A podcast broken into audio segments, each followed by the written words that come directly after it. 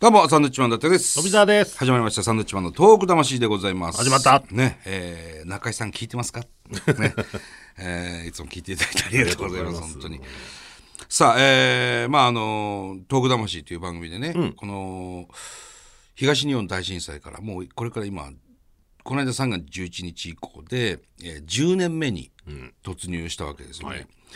まあ、そういう踏まえていろいろこう被災地に僕らもね行ってきてるんですけども、この間もあの宮城県の女川、ね女川は確かにあのものすごく大きな被害を受けました、もう本当に山間部の方まで津波が来て、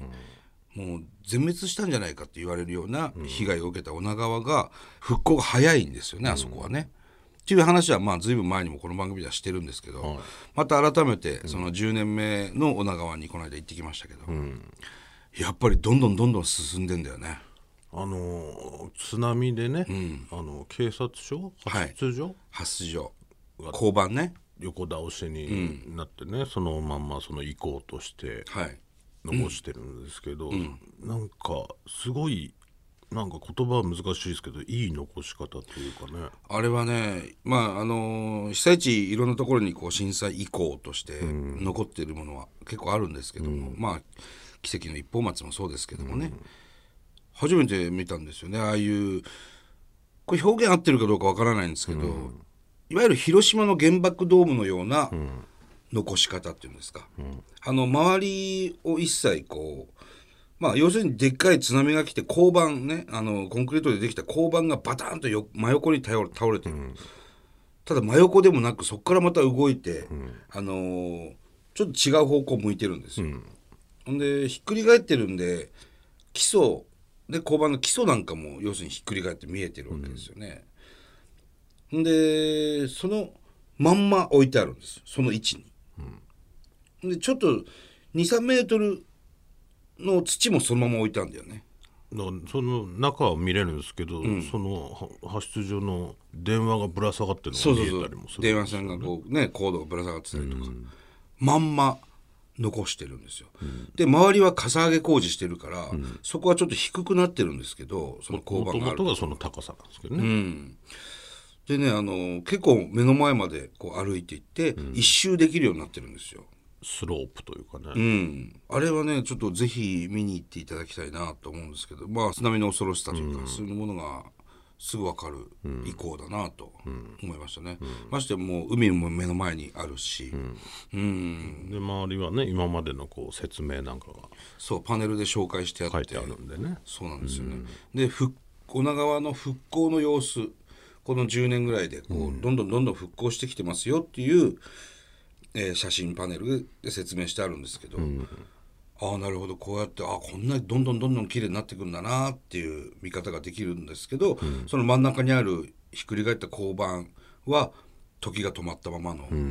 交番なんですよね。でなんかそのなんて言うんだろうな差っていうのかな、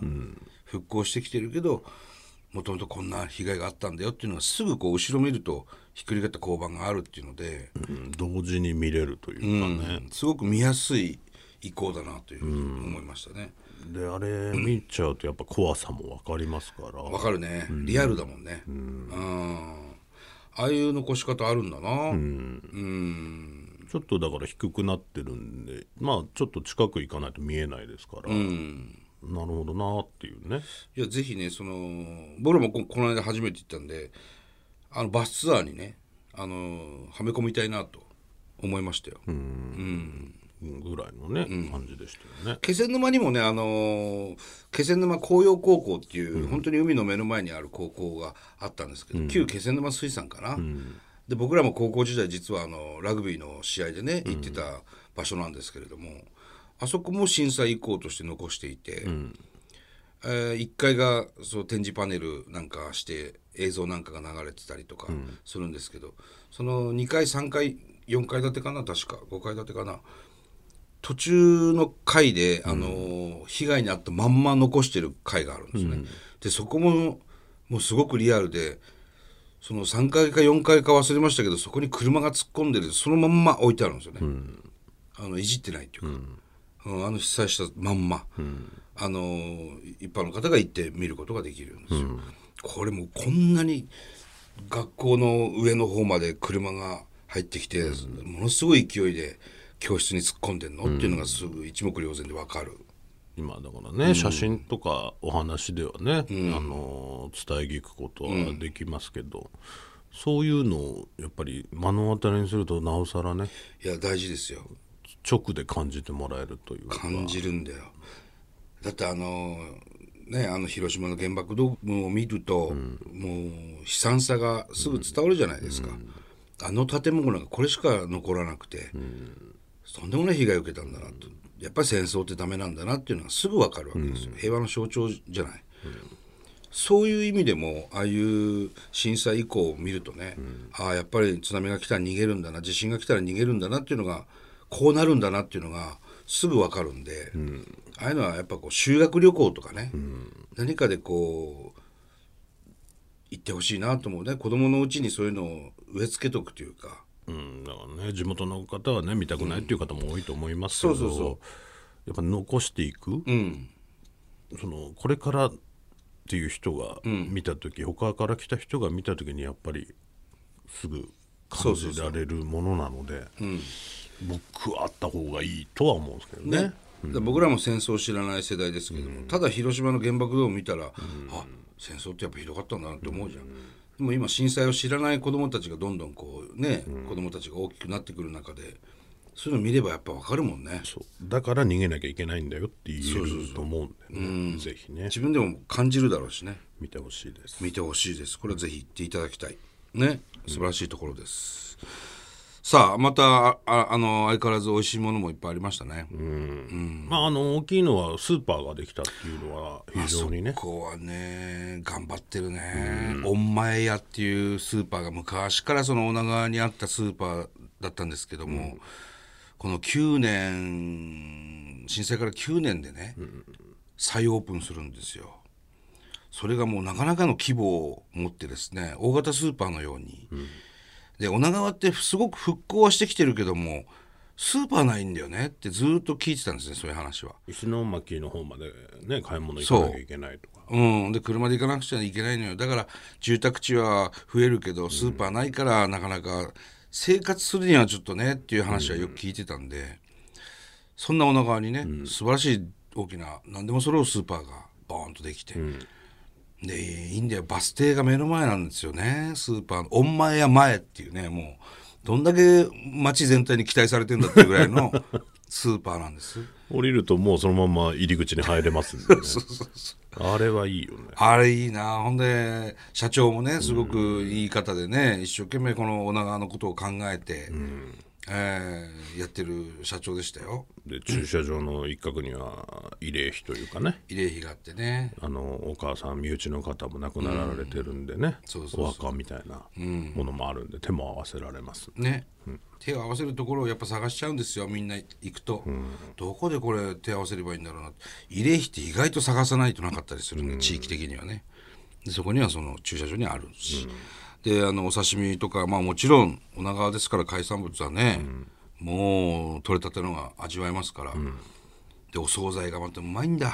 かよちゃんでしたっけ？うん。お母様のね。ずーっとその今の社長のね、えーお母さんですか、が手作りのお惣菜を作っていたスーパーで大人気の商品だったんですよ、それをね今も同じレシピで従業員の方が作っていると、でまた今も人気あったよね、あーあそこいいよ。いいといみたいなとこもあるし。そう、